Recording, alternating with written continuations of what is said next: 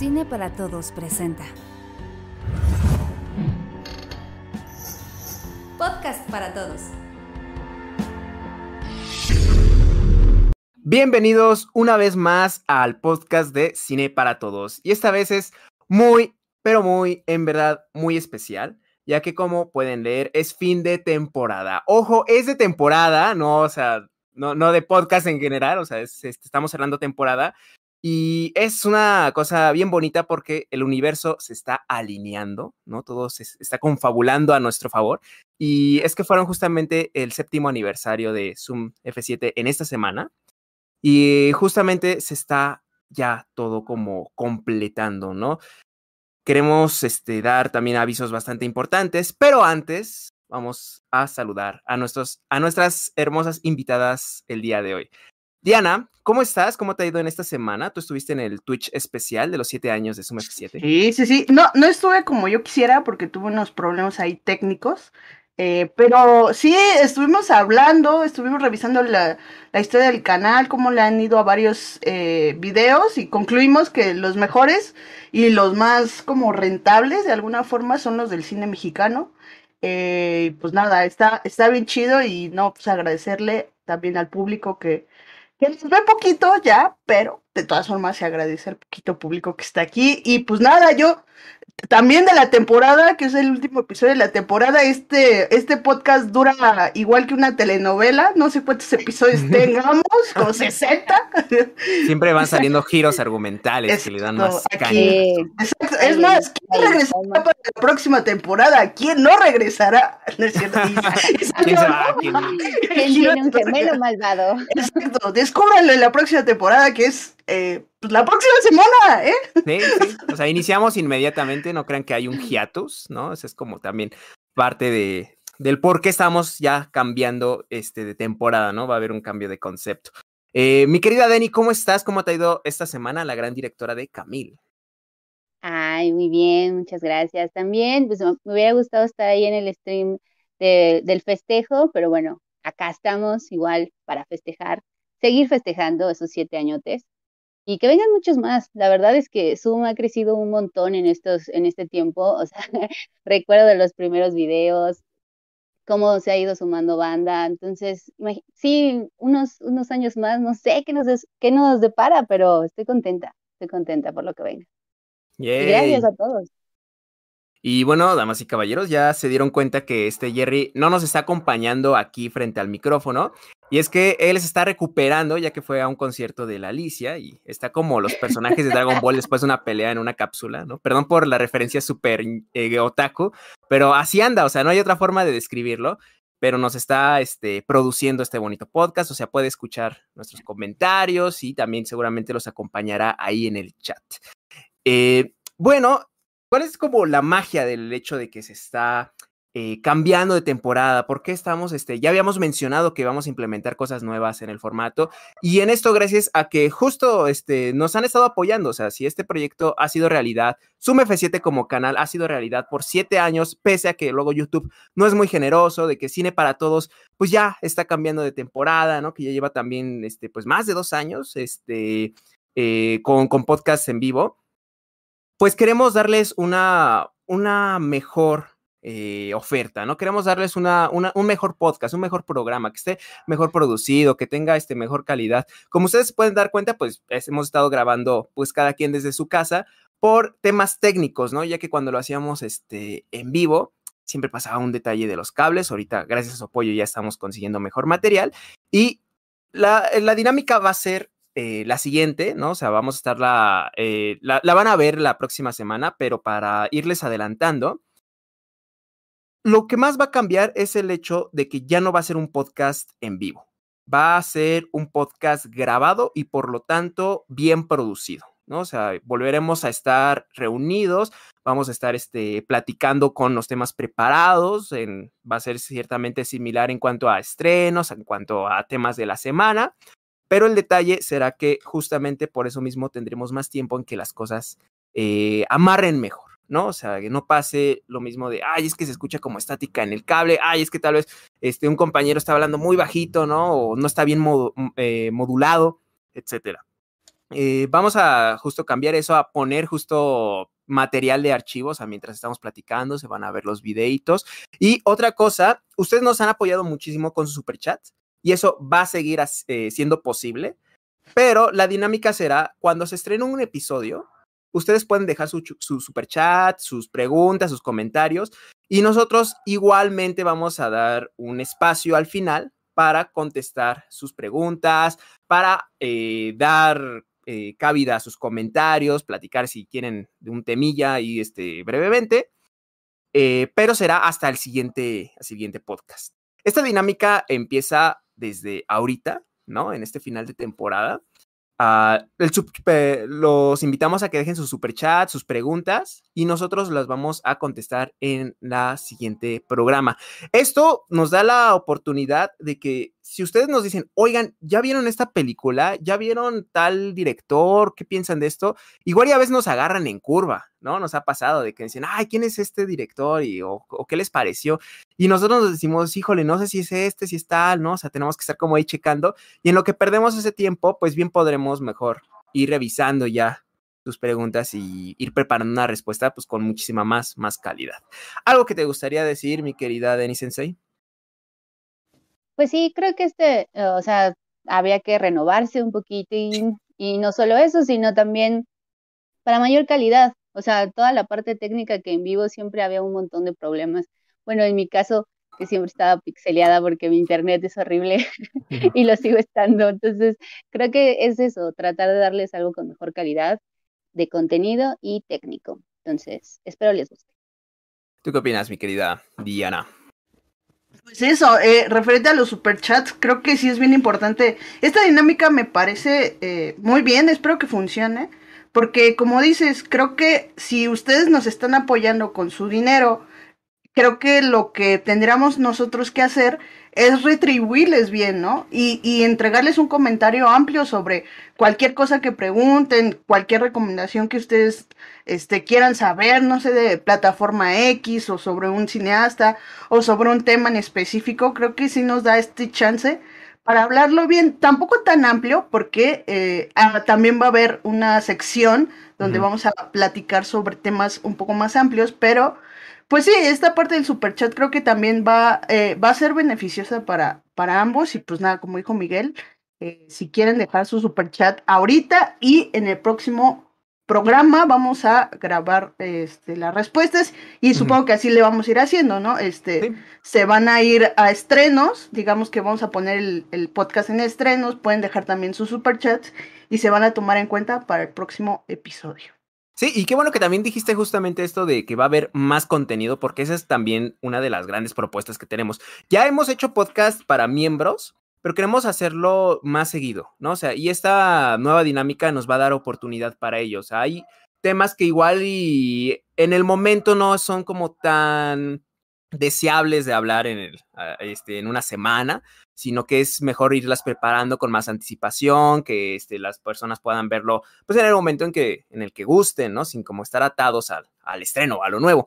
Y en ese sentido, también van a haber podcasts exclusivos para miembros, justo para que la banda que se vaya uniendo pues tenga muchísima más oferta que ver, ¿no? En donde pues hablaremos desde temas como pues estábamos ahorita comentando el juicio de, de Johnny Depp, que no nos vamos a centrar en ello, sino vamos a tomarlo de pretexto para hablar justamente de cómo se espectaculariza ciertas este, eh, intimidades, ¿no? En, en los medios masivos, o sobre todo occidentales, sobre todo gringos, y cómo eso también pues se traduce en, pues hasta en películas, cómo esto se traduce también, trastoca el mundillo de, del séptimo arte. Este, así como incluso hablar pues de periodos importantes de la cinematografía en, en todo el mundo, hablar de, países de la película de películas sobre este, eh, Latinoamérica, ¿no? Ciertos países que nos han interesado y no hemos podido abordar como, como debe de ser. Y eh, otra, otra cosa bien importante que, o sea, aquí andan diciendo que van a extraer los comentarios en vivo. Mientras estrene el episodio, vamos a estar nosotros en vivo ahí comentando para que pues, lo veamos juntos. digamos, vamos a ver el episodio juntos también eso va a ayudar a, que nos demos cuenta o este sobre errores o sobre cosas que mejorar y pues qué mejor que verlos juntos, ¿no? Entonces, pues ahí vamos a andar en el chat, no vamos a estar presencial así directo, pero pues mediante el teclado ahí nos encontramos. Sí, que es algo que de hecho ya hacíamos cuando estrenábamos. Bueno, sobre todo, bueno, yo me acuerdo que cuando se estrenaban las noticias, pues yo siempre estaba al pendiente, ¿no? De estreno, comentando. Pues va a ser lo mismo, pero ahora sí que, pues nosotros ahí estaremos involucrados y cualquier cosilla que vaya saliendo, pues la comentaremos también en el siguiente podcast, ¿no? Eh, pero bueno, en fin, si no hay más que decir, pasemos eh, ahora sí que con cartelera, ¿no? Esta vez no hubo tantas noticias. ¿O quieres comentar, Diana, la noticia de de Scorsese y ah, su pues fundación para... Pues ya lo hemos mencionado en ocasiones anteriores, nada más que eh, hemos comentado lo que va a ser Movie con este de Film Foundation, que es como van a hacer una alianza, que van a estrenar en la plataforma varias películas restauradas por esa organización que de hecho fundó Martin Scorsese. Ay, ay, ay, perdón, mi perrito, es que... Estoy emocionado. Ya, perdón, se emocionó. Eh, pues nada, creo que nada más hacer un comentario rapidísimo, que qué bueno que cineastas estén haciendo esta iniciativa de restaurar el cine que eh, está a punto de desaparecer, ¿no? Porque creo que siempre es valioso revisar pues, el origen del cine o las películas que pues se estrenaron hace más de 80 años, 100 años, porque ahí es donde surge, pues para mí descubrir el cine de esta forma, o sea, irme a los libros de cine y descubrir qué es lo que se hacía antes, creo que te da una perspectiva más amplia de lo que se hace ahora, ¿no? Creo que es bien valioso. Eh, pues nada, más decir eso. Sí, yo eh, abonando a eso, también que otros países también lo pudieran hacer, ¿no? Eh, Jera y yo siempre nos, nos así dábamos de topes buscando eh, material en buena calidad de las películas mexicanas. Y es que porque no están restauradas, no hay buenos archivos, la Filmoteca lo intenta, la Filmoteca de la UNAM, pero bueno, la verdad es que no puede con la cantidad de películas, e incluso ni siquiera tienen que ser tan viejas, o sea, películas de los ochentas, fue sumamente complicado encontrarlas. Entonces creo que es una gran iniciativa y que se replique en otros países, porque muy probablemente conocemos ese cine clásico estadounidense porque hay alguien que se está preocupando por traerlo, por ponerlo eh, accesible, pero ¿qué pasa con el cine clásico de otros países? ¿no? Muy probablemente no tenemos acceso porque no se han dado a la tarea de restaurar, preservar y demás, ¿no? Entonces, ojalá que más naciones sigan ese modelo. Sí, sí, sí, totalmente. Y es, es bastante cierto. O sea, por ejemplo, también la Cineteca hace ese trabajo de restauración. Pero pasa lo mismo, es una sección de la, cineteca, de la cineteca que curiosamente está muy descuidada, muy olvidada, de hecho muy invisibilizada. Hay quienes creen que la cineteca es sencillamente un espacio de exhibición, ¿no? Una sala más. Este, pero no, de hecho nació justamente para cuidar el acervo. y, y, en ese sentido, pues, el preservarlo también significa el restaurarlo, ¿no? El trabajar en él. Y están como muy, son como hasta los outsiders de ahí mismo, ¿sabes? Del lugar. Eh, Ni siquiera son los rockstars. Ajá, no son los rockstars, o sea, es como de, ay, ¿a poco ustedes existen, no? O sea, cuando otra, eh, estuve haciendo mi servicio social ahí, si era como de, ah, mira, van a ver una presentación con estos chavos, ¿no? De, ¿por qué no van y les toman unas fotos? Y ya ahí cuando los conocíamos y era tal cual, este, pues ellos totalmente pálidos, ¿no? Porque nunca ven la luz del sol. Eh, pero pues fue, es una experiencia muy, ah, muy, muy descuidada, ¿no? Muy olvidada que, que vale la pena siempre estar eh, al pendiente sobre la preservación de la historia misma que es el, que es el cine. Eh, bueno, si no, si no hay más que dilucidar sobre las noticias, porque les digo que esta semana todo se enfocó, se, enfrascó en, en, eh, pues en el mame de siempre, ¿no? De, de Johnny Depp contra Amber Heard.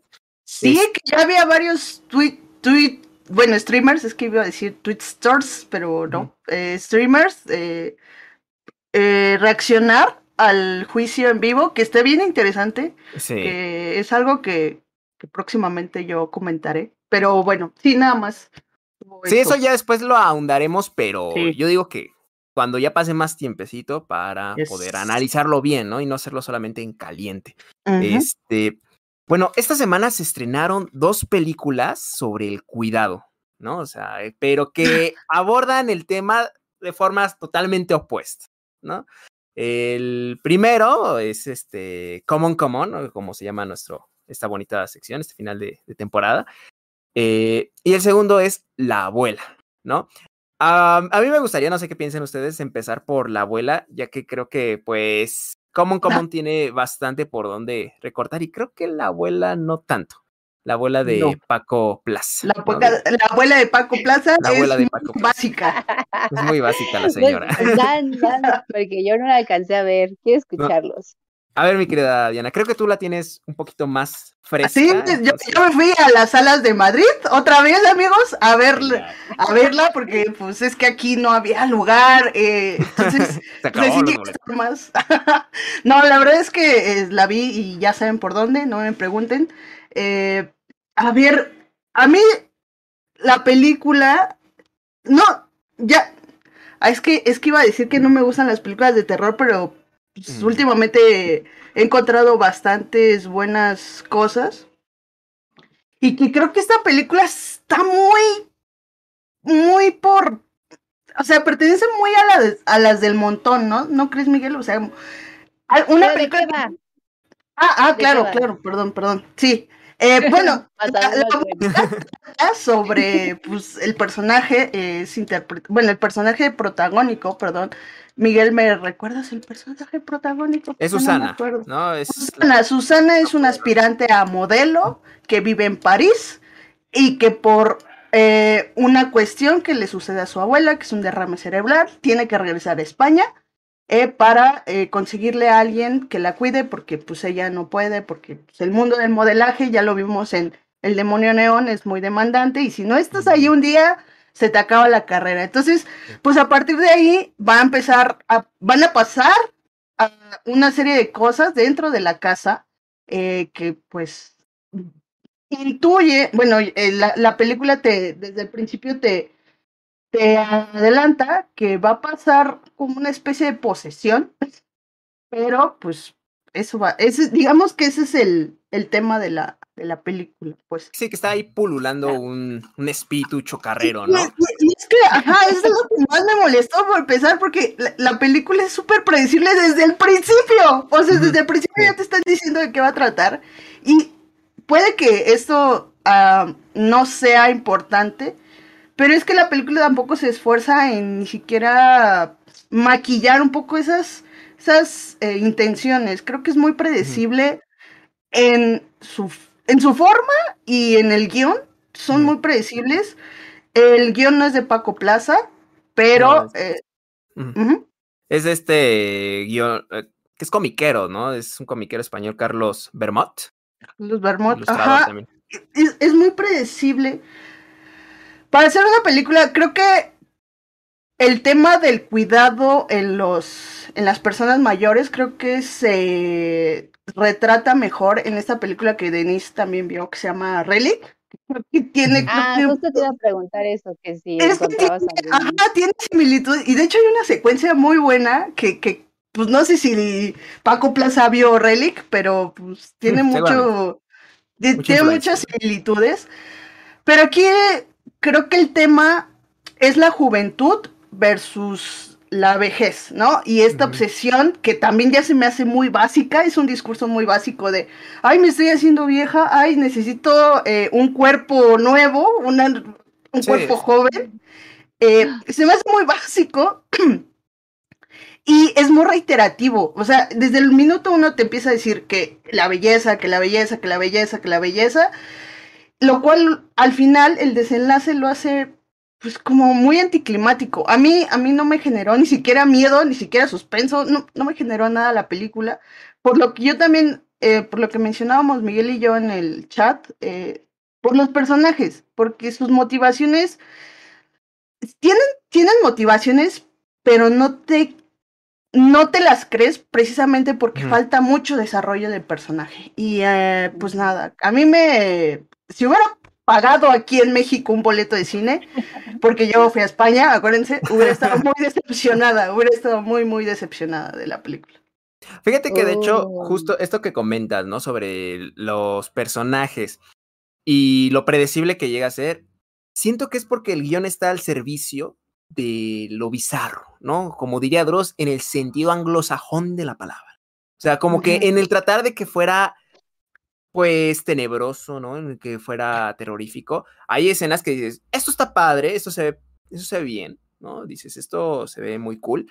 Eh, pero para la historia creo que es un poquito demasiado evidente, muy obvio, y creo que hasta muy flojo, ¿no? O sea, el hecho es de que a mí al, menos yo siento que los personajes son sumamente simples, o sea, creo que eso se lo, mira, una cosa que yo este, se lo reconozco a Plaza, creo que hace bastante con eh, pocos elementos, ¿no? O sea, bueno, creo que hace cosas interesantes con pocos elementos. Y aquí, de hecho, ni siquiera es una película que tenga subtramas, ¿no? O sea, si, si no me equivoco, sencillamente todo el tiempo es muy lineal, ¿no? Es, es, como un cuento, o sea, sencillamente es este, ella, bueno, Susana, que quería ser modelo, pero no puede porque tiene que cuidar a su abuela, que ahora está, este, y, pues, imposibilitada, ¿no? Para valerse por sí misma.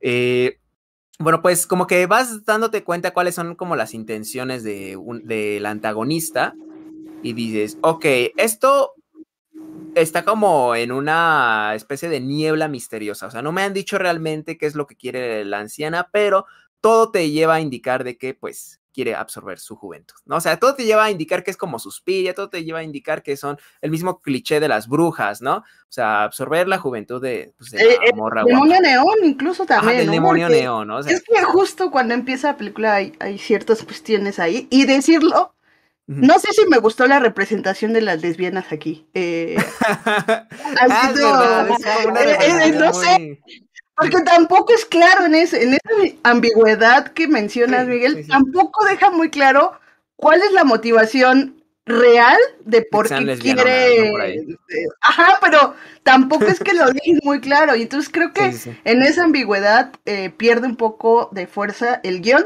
Y nada más decirlo por, para ya terminar, eh, que en dirección, si Paco Plaza tiene algunos pues algunas, algunas secuencias que están bien hechas y que me gustaron un montón, que, que pertenecen ya casi a la parte final, a la última media hora, que justo son las referencias que yo vi de Relic, pero también referencias incluso a James Wan. Eh, pero están bien mm. hechas, o sea, no sé qué onda con Paco Plaza, pero esa última media hora pues es lo que más me gustó de la película.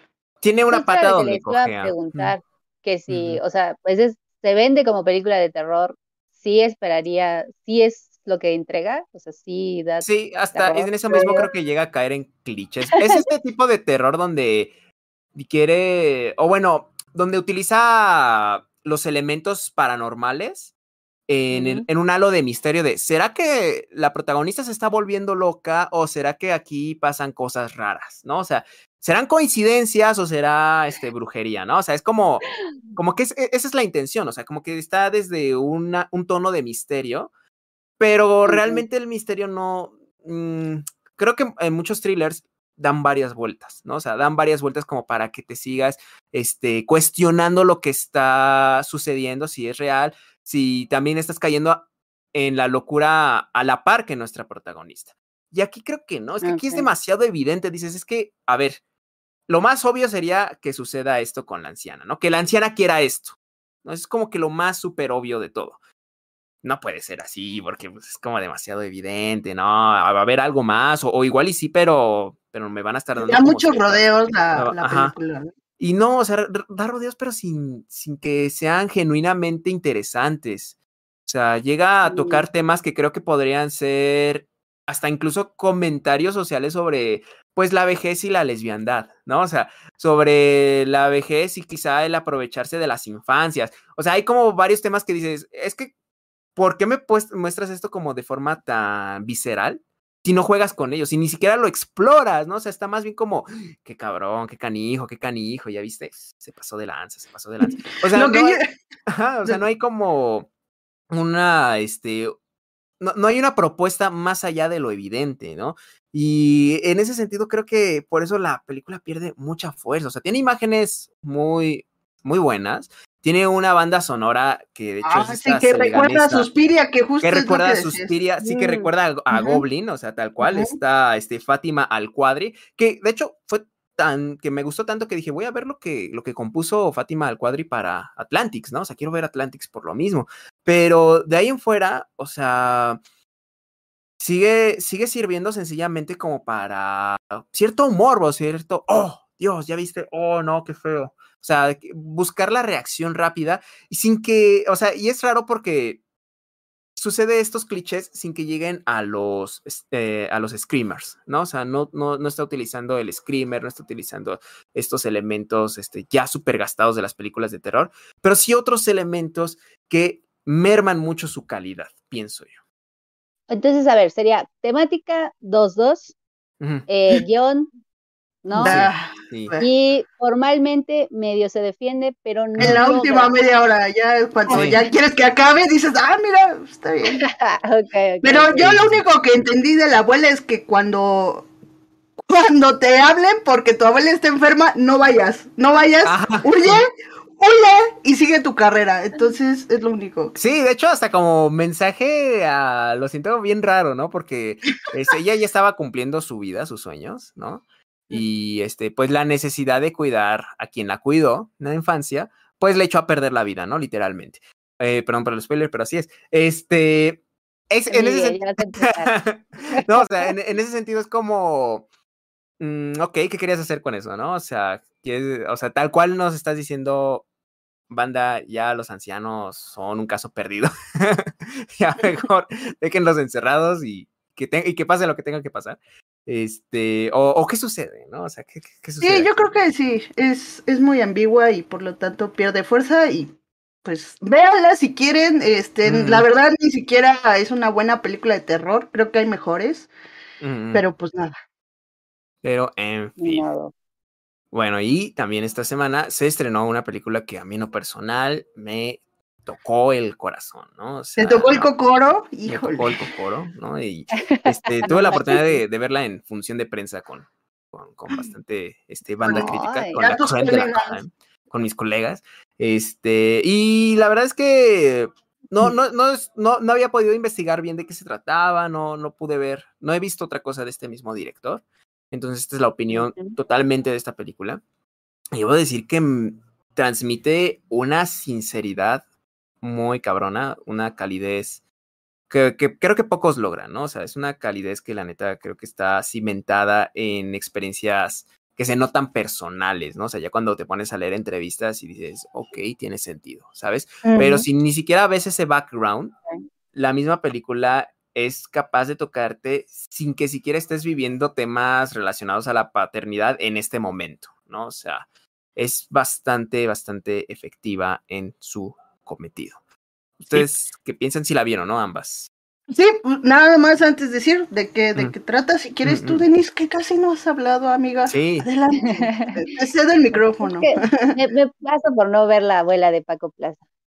Bueno, el caso es que trata de un tío que es este Joaquín Phoenix, a quien le encomiendan cuidar a su sobrino, eh, Jesse. No. Jesse, Jesse, Jesse. Jesse, este, tiene nueve años, su madre está pasando por un momento pues, bastante complicado porque tiene que cuidar también a su padre, que tiene ahí como algunos problemas emocionales y psicológicos muy fuertes.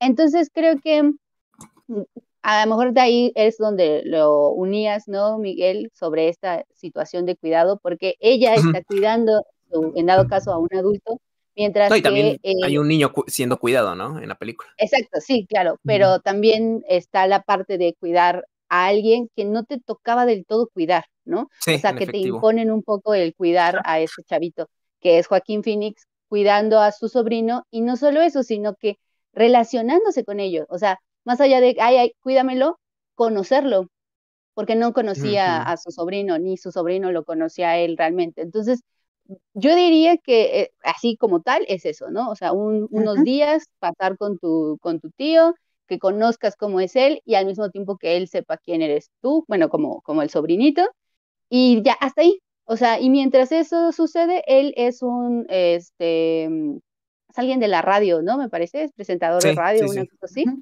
Eh, y hace entrevistas a diferentes este, niños y niñas, bueno, infancias y adolescentes este, preguntándoles sobre el futuro, preguntándoles cómo eh, ven que va a ser el mundo en, el futuro. Y ahí es cuando se unen un poco los dos caminos, ¿no? Él eh, todo el tiempo averiguando qué es lo que piensan estas infancias que están alejadas de su vida, mientras que no se había preocupado por conocer esa perspectiva de alguien que es cercano a él mismo, ¿no? Parte de su familia. Diría que la película no va más allá de eso, no va más allá de esa trama. Es bastante eh, transparente en ese sentido y se queda mucho en la parte de, es una anécdota, ¿no? Prácticamente parecería que es la anécdota de este, de, de, de, este tío conociendo a su sobrino. Y ahí adentro, creo, y, y en algún punto el director lo decía, yo no me siento como muy bueno armando este tipo de historias como grandotas, haciendo como con este, estos, estas curvas de personaje y giros de tuerca y demás, pero me gusta plantar una idea y reflexionar sobre ella. Básicamente creo que eso es común, común. Eh, plantear la idea de conocer a alguien, la generación, adultos, infancias, y reflexionar sobre el futuro. Creo que no va más allá de eso y la anécdota es el pretexto para hablar de estos otros temas. Híjoles, la verdad es que sí has tocado, yo siento como que bastante el meollo de, de la película, ¿no? O sea, esta relación entre infancias, la visión adulta y, y cómo, en efecto, o sea, lo padre que del personaje como conductor de radio es que nos presentan a una persona que creo que, bueno, en primer lugar, ya nos ponen un tono con las entrevistas de los niños, ¿no? O sea, creo que en primer lugar esas respuestas tan curiosas que de hecho no son actores estos niños, o sea, son literalmente este, entrevistas reales, ¿no? O sea, son sus respuestas genuinas, como les salió del alma, este, y son grabadas. Uh, me parece como también una forma, incluso hasta nosotros como audiencia, o bueno, como espectadores, este, de sentarnos a escuchar a los niños, ¿no? Eso me parece también muy fuerte, o sea, me parece muy potente porque es normalmente una, un sector de la población que suele ser como puesta para, oye, tienes que aprender, tienes que, tienes que dejar guiar, ¿no? Este, el mundo está jodido, así que pues ponte, ponte pila porque eres el futuro. Y aquí es como, no, en realidad es el presente, ¿no? En realidad es el presente y eh, escúchalos por lo mismo, ¿no? Eh, y también como que nos dan a un personaje que podría parecer de que por lo mismo que está constantemente conviviendo con infancias, ¿no? Que está conviviendo con niños con diferentes visiones, va a tener cierta facilidad con al criar una, una, una criatura, ¿no? Al cuidar a su sobrino, que ahora es, su propia sangre. Pero el mismo niño lo pone en una, lo pone en crisis. ¿no? Lo pone en jaque. Lo pone en jaque, porque resulta que, que, pues es que no es un programa de radio, ¿no? O sea, y me encanta porque es lo de las primeras cosas que, que trata de hacer el personaje es este, entrevistarlo y el niño no quiere. ¿No? Y entonces tiene que encontrar unas nuevas maneras de conectar con él que no se esperaba, ¿no? Este, y eso me, me, me, conmueve bastante por el hecho de que yo veo al niño y digo, híjole, entiende, al menos yo ahorita, ¿no? Como tal vez este joven adulto. Ay, es que este, pues qué pinche niño tan más castroso. o sea, yo me, me, no, sí, yo lo voy a decir. Yo también güey, le estás diciendo, no te muevas, y, y, lo primero que haces es moverte, ¿no? O sea, le estás diciendo, oye, por favor, eh, haz esta cosa y no lo haces, ¿no? Este, y entonces empieza como a impacientarse, empieza a tener estas sensaciones, este, pues bastante comunes, pero conforme va avanzando la película, más vas entendiéndolo, ¿no? Más vas entendiendo que hasta sus juegos, o sea, que dices, ok, qué extraño juego, los niños y su imaginación un poquito retorcida tal vez, este, que quieren invitarme a un juego de rol, ¿no? Por así decirlo. Este, y ya después te vas dando cuenta que ese juego es una forma también de sacar bastante de la frustración de su día a día. ¿no? Este, es una forma, es una ventana de, de, escape, es una válvula de escape más bien, ¿no? De, de, lo que, de lo que acontece, que bien podría parecer que, que pues no le pasa nada, ya que pues está en, este, es un niño, ¿no? Que ah, es, feliz. Niño, ¿no? Que, que, que, su mamá es muy amorosa, muy cariñosa, pero pues uh -huh. también tiene sus, sus, problemas, ¿no? Eso, este, esa forma como en que va conectando, en que va, va armando, me parece muy orgánica, muy orgánica porque en cierto momento también el, el protagonista pues tiene que, que esperarse, ¿no? Tiene que esperar y decir, a ver, no me está funcionando de esta manera, no tengo que reevaluar mi situación, ¿no? Que, que es también como parte de la naturaleza de su personaje. Pero cuando reevalúa su situación no solamente es para for, eh, una forma pragmática de cuidar al niño, sino incluso es replantearse hasta problemas de su pasado, ¿no? O sea, replantearse amores perdidos, replantearse peleas, replantearse el duelo este, de un ser querido, ¿no? Y eso a partir justamente, pues, de esperar a, a bueno, de sentarse a escuchar, ¿no? A, uh -huh. a, un, a un, mocos. ¿Tú, ¿Tú qué piensas, mi querida Diana?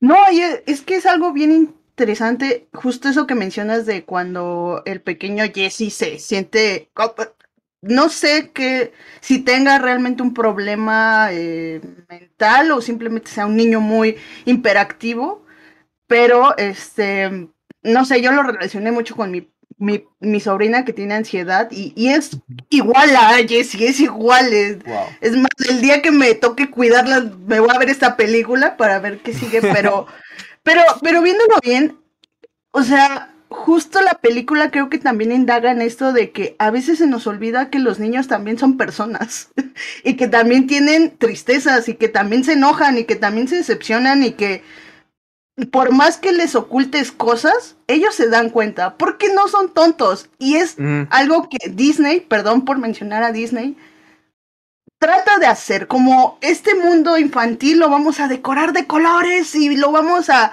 a poner este, colores abigarrantes, porque la, el mundo de los niños es mágico, ¿no? Y, y creo que Mike Mills te dice, espérate, pues es que...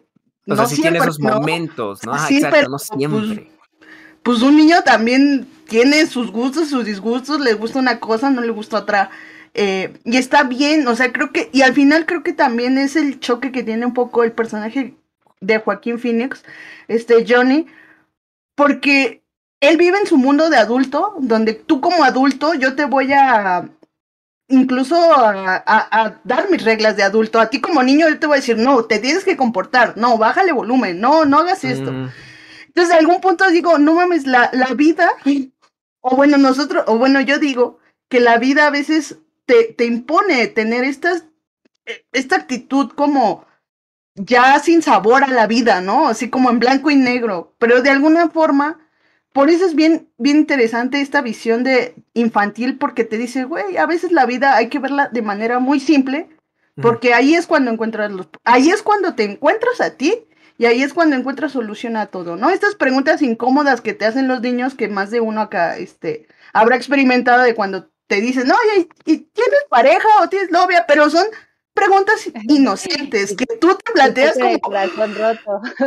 Exacto, y, pero creo que es una manera muy sencilla de ver la vida. Es, es como de, ¿tienes dolor? Pues sácalo, llora. ¿No te gusta llorar? Pues es que no te queda de otra. Entonces creo que... O grita o exprésalo, ¿no? Y, que creo que también eh, está muy chido que el niño también se encuentre con estas crisis de, es que no puedo llorar porque a mí como niño me dijeron que yo tengo que ser fuerte para, para sobrevivir en el mundo, ¿no? Pero pues eso no es cierto, eso es, ¿qué le estamos haciendo a los niños, por favor? no es cierto. y también otra parte, bueno, este, ya para terminar, eh, decir que había escuchado, bueno, había leído en Twitter que esta película era sobre el sentido de identidad o de pertenencia, pero creo que los niños que están, que, que, entrevistan, los niños reales, digamos, eh, creo que saben muy bien dónde están parados, más que muchos de los que estamos en este podcast. Entonces, eso me parece súper admirable. que, que digan, es que yo sí sé que quiero, pero mi mamá me dice que no debo ser así. Y es como de, what the fuck? Que de, de verdad nosotros, desde la perspectiva adulta, estamos privando de muchas cosas a los niños porque nosotros seguimos creciendo con esta mentalidad de no hagas esto, no hagas lo otro, sé muy tradicional, sé muy, eh, no sé, sigue las reglas eh, y pues nada, creo que esta es una película muy bonita que realmente te dice, güey, relájate eh, y disfruta la vida. Y creo que ese es el cine de Mike Mills, de alguna forma. Está entre lo triste y lo, y lo cálido. Su cine, porque pues Beginner, Beginner se llama, y pues es lo mismo, ¿no? Es... Eh, no, no es la misma temática, pero sí es como el mismo sentir. Nada más. Es que... Ah, vas, vas, Miguel. No, es que este, creo que hay unos elementos bien particulares respecto justo a esta forma de adentrar a, las, a, la, a la infancia, ¿no? O sea, el hecho de que justo, o sea, tenga, que sí, que abra y cierre con las entrevistas, ¿no? Este, a mí me llama la atención porque justo la, la pregunta como fuerte es sobre la visión del futuro, ¿no? Pero y por, aquí lo mencionaron, es que este, se siente incluso hasta medio nostálgica. Bueno, o yo al menos se llega a sentir la película en sí mismo nostálgica y hasta creo que el, hecho de que esté en blanco y negro, ¿no? Este, se siente así. O sea, creo que es una película que hasta podría ser como la misma anécdota del niño, ¿no? A pesar de que el protagonista es este Joaquín Phoenix, se me olvidó el nombre de, de, de, de, el personaje al que interpreta. Johnny, Johnny. De Johnny, ¿no? De Johnny. Este, pero Jesse justamente tiene como, como un gran peso, o sea, es como hasta una anécdota que, que lo puede acompañar y que de alguna manera pone a línea, ¿no? Este, presente, pasado y futuro. O sea, bueno, en cuanto a la, la sensación que da esta película, porque están hablando en las entrevistas sobre cuál es tu visión del futuro, ¿no? Y en una época donde, pues, eh, hay muchísimo pesimismo, ¿no? Hay muchísimo pesimismo, este, por un lado. Y luego tienes como a un optimismo absurdo, ¿no? Por otro. Así escapista. Ajá, sí, escapista a más no poder. Como que aquí encuentra más bien un punto, no sé si llamarlo intermedio, más bien un punto racional, ¿no? A partir de este, pues a partir de, pues de la gente que ya que lo está viviendo, ¿no? Que está creciendo en él y que le tocó, este, justamente, pues nacer en un periodo eh, pues convulso. Se viene, e, Es que exacto, es cuando nosotros como adultos hablamos, es como, no, se viene fuerte el futuro, ¿no? Pobres niños. Y ellos, es bien increíble cuando dicen, pues sí, va a cambiar el mundo, pero pues yo voy a estar bien, tranquilo. es como de, wow. ah, pues es que es como, pues es que tenemos que poner manos a la obra. Y es como bien interesante porque, pues, no sé, ocurrió, o al menos yo lo veo así, ¿no? Cuando varios millennials nacimos, ¿no? Este, o post millennials, pues fue durante la crisis del 95, ¿no? O sea, cuando estábamos creciendo, naciendo, estábamos teniendo como un periodo importante y de repente es como, güey, es que ya, ya, ya valió, ya valió Mauser, ¿no? Y, y, ya te vas, este, 26 años más adelante y resulta, ok, todavía así como todos, este, alarmados porque el mundo se va a acabar, ¿no? Porque, oye, es que esto está pasando, es que esto está pasando y dices, sí, está bien, pero creo que esas alarmas debemos este, de concentrarlas en un, en un cambio, ¿no? A mejor, no en una propuesta de, de que ya sencillamente no tiene sentido lo que se haga porque todo se va a ir a la mierda. Y es como una, esta película como que lo recuerda, ¿sabes? O sea, así, lo sentí, así la, así la percibí en, a grandes rasgos. Ahora sí, me querida Dani, vas a decir algo.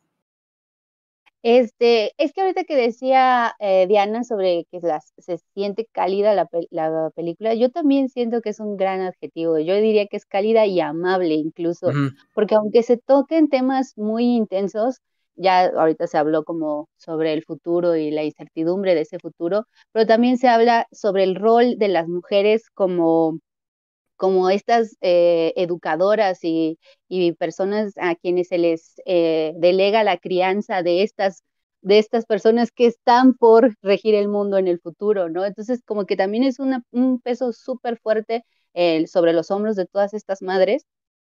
Y también es un tema muy denso, ¿no? Hablan también sobre esta, a veces esta separación generacional que no logras entender como la, lo directo y lo franco de los niños se va perdiendo conforme vas creciendo y, dejas de ser tan franco y tan directo. Eh, pero, y están todos esos temas, y aún así, aunque son difíciles y son pesados, la película no se siente densa, no se siente amarga, se siente cálida, se siente como, como un espacio para, para como que te abriga, ¿no? De, de, está bien pensar en estos temas, está bien reflexionarlos, verlos con todos sus matices, con lo denso que son, pero también con una cierta, cierto grado de optimismo. Mm. una de las cosas que a mí me gustó a nivel formal es que no se siente como que va cortando de, tajo sus, sus, escenas. Yo diría que su montaje está entrelazado, como si se sintiera que se cuela la imagen o el sonido de la escena que está por venir o que está terminando. Eso me pareció sumamente enriquecedor a nivel formal para que no se sienta como, aquí terminó esto y ya empieza acá, aquí terminó esto y empieza esto, ¿no? Como la vida misma, o sea, el, el hecho de que eh, esta familia esté pasando por un momento eh, pues bastante difícil, permea en la vida de, Johnny y lo que vivió Johnny permea en la vida de Jesse, o sea, todo está entrelazado. Y a nivel formal creo que también lo, lo, lo, expresa con ese montaje que no es de tajo, sino entrelazado. Y otra de las cosas que me gustó también eh, además de estas reflexiones como existenciales, eh, casi casi sobre la reflexión del mismo oficio de grabar cosas. Él le dice algo bien bonito sobre por qué le gusta grabar los sonidos y le, le dice que es como guardar sonidos. Es por, por, eso lo hago, ¿no? Por eso los grabo, porque es como guardar ese sonido. Y me pareció muy, muy, muy tierno la idea de guardar algo que se escucha, generalmente no, es algo inmaterial, ¿cómo lo guardarías? ¿Cómo le, le crearías, una, crearías una cajita a ese sonido? Es algo raro. Pero él guarda anécdotas, él guarda la existencia e incluso guarda el momento de la vida de alguien en ese sonido que es algo muy bonito hacia el, y no es ningún spoiler porque de verdad lo pueden seguir experimentando cuando que él, él, él, es muy así en su cine, incluso en Beginners también hay una escena ah, No, no lo sé, no mm. lo he visto, pero bueno, aquí en esta película él como que lo pone nuevamente de manifiesto que mm, cuando eh, eh, Jesse, esta figura eh, de niño, infantil, lo que todo, o sea, toda esa parte, pero que él no se va a acordar cuando llega a la edad de que tiene Johnny. Y entonces Johnny le dice, no te preocupes, yo te lo voy a recordar. ¿Y mm. cómo lo va a hacer? Al haber guardado en, este, en ese sonido esa parte de su vida. Eso me pareció también sumamente inteligente en cómo se entremezclan nuevamente esas generaciones, porque parecería que todo se recae en las generaciones que vienen. Sí, efectivamente, Jesse le da frescura, le da franqueza a la vida de, de, Johnny, pero Johnny le ayuda a entender cómo conservar eso para el futuro. Esos, o sea, esos juegos de, cómo es valioso también ser adulto, también sigue siendo valioso lo que ya aprendes cuando eres adulto y, se nutren mutuamente. Creo que también por eso es tan cálida y tan armoniosa la película. Híjole, esa, esa parte del recuerdo, ¿no? O sea, del grabar, ¿no? Los sonidos. Yo me enojé igual que Jesse, no, a, mí me parece también mágico por el hecho de que es una forma también de abordar el recuerdo sin estar atado a él, sin estar detenido, anclado, ¿no? O sea, es más bien un, un recuerdo que incluso funciona como combustible, ¿no? Para este, el presente, ¿no? Para, seguir, para el futuro, ¿no? Para seguir adelante. Que es como justo la, lo, que, lo que quiere decir el título, ¿no? O sea, come on, come on, ¿no? O sea, seguir adelante. Pero, ajá, pero sin, ajá, pero exacto, o sea, que podría sonar el título como, ay, esta frase motivacional de, de dominguera de échale ganas, ¿no, perro?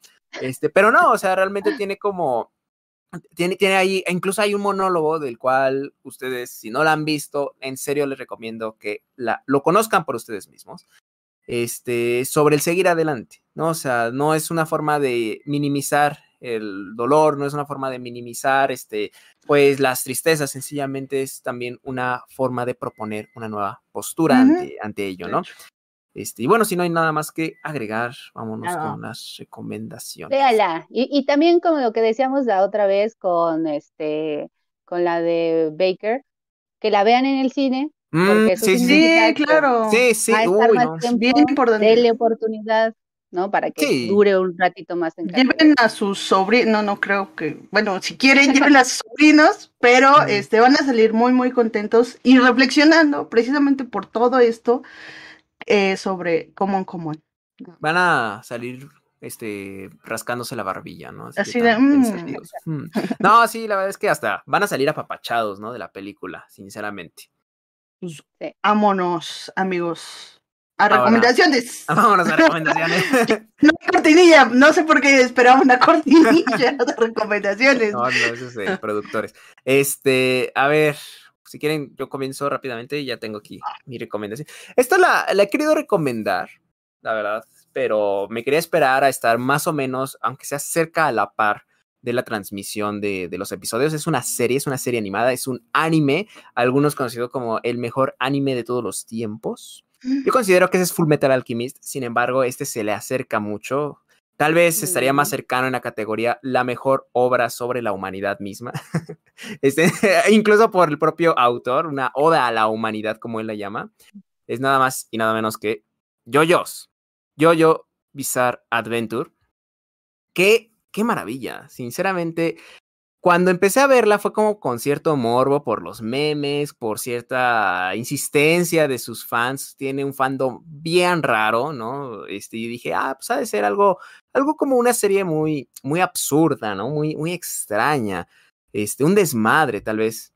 Y la verdad es que me sorprendí, o sea, es, sí es un poco de eso, pero también es una serie shonen, ¿no? O sea, en el sentido de que hay combates, hay peleas, pero muy interesante, o sea, de repente se van a, desde la fuerza hasta estrategias y a veces utilizando incluso elementos, este, que uno llamaría absurdos, pero que generan genuina, genuina tensión, ¿no? Yo recomiendo genuinamente que vean, este, está en Netflix, todo yoyos, ¿no? Todo lo que encuentran en yoyos, no está la quinta parte, o sea, son seis partes, actualmente están, está en espera que salga como por septiembre la continuación de la sexta parte, pero si no la han visto y empiezan a verla ahorita, creo que les va a dar tiempo hasta de sobra para cuando llegue, este, ya al final, eso espero, de la, de la sexta temporada, de la sexta parte.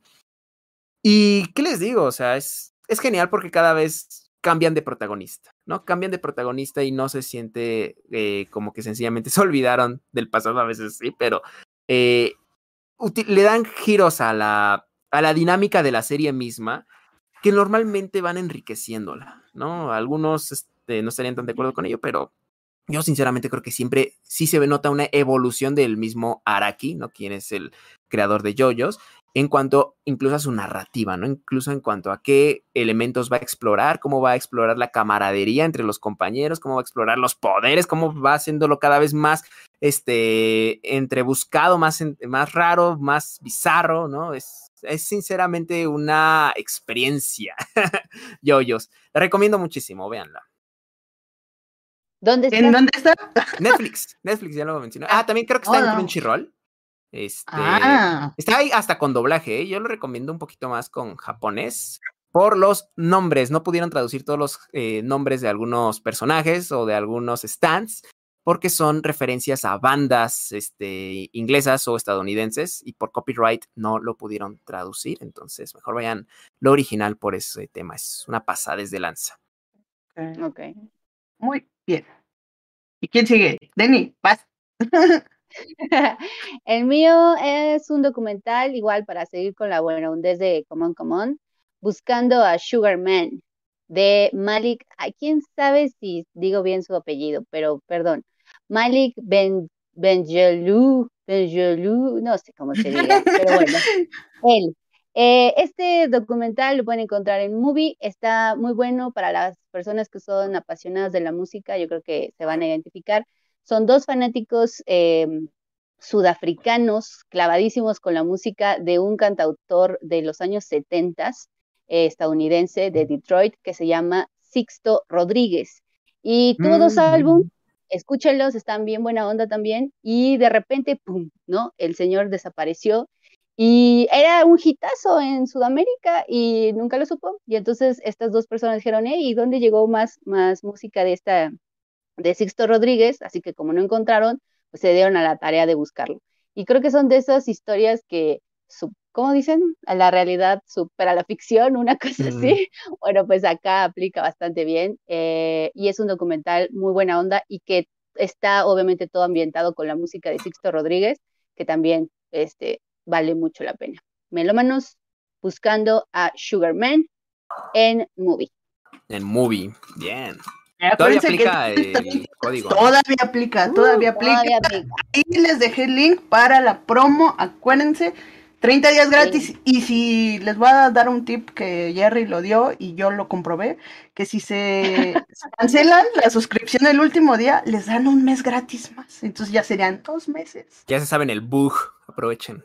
Aprovechenlo antes de que nos descubra Movie y nos quite el patrocinio y nos mande a la cárcel por hacer esto. No, cállate. No, no es cierto, yo te quiero mucho, Movie. No, por favor, no me lo hagas. Gracias, Lo hacemos por el amor al Y- cine como tú. Pues yo les voy a recomendar algo de HBO Max que llegó justo esta semana.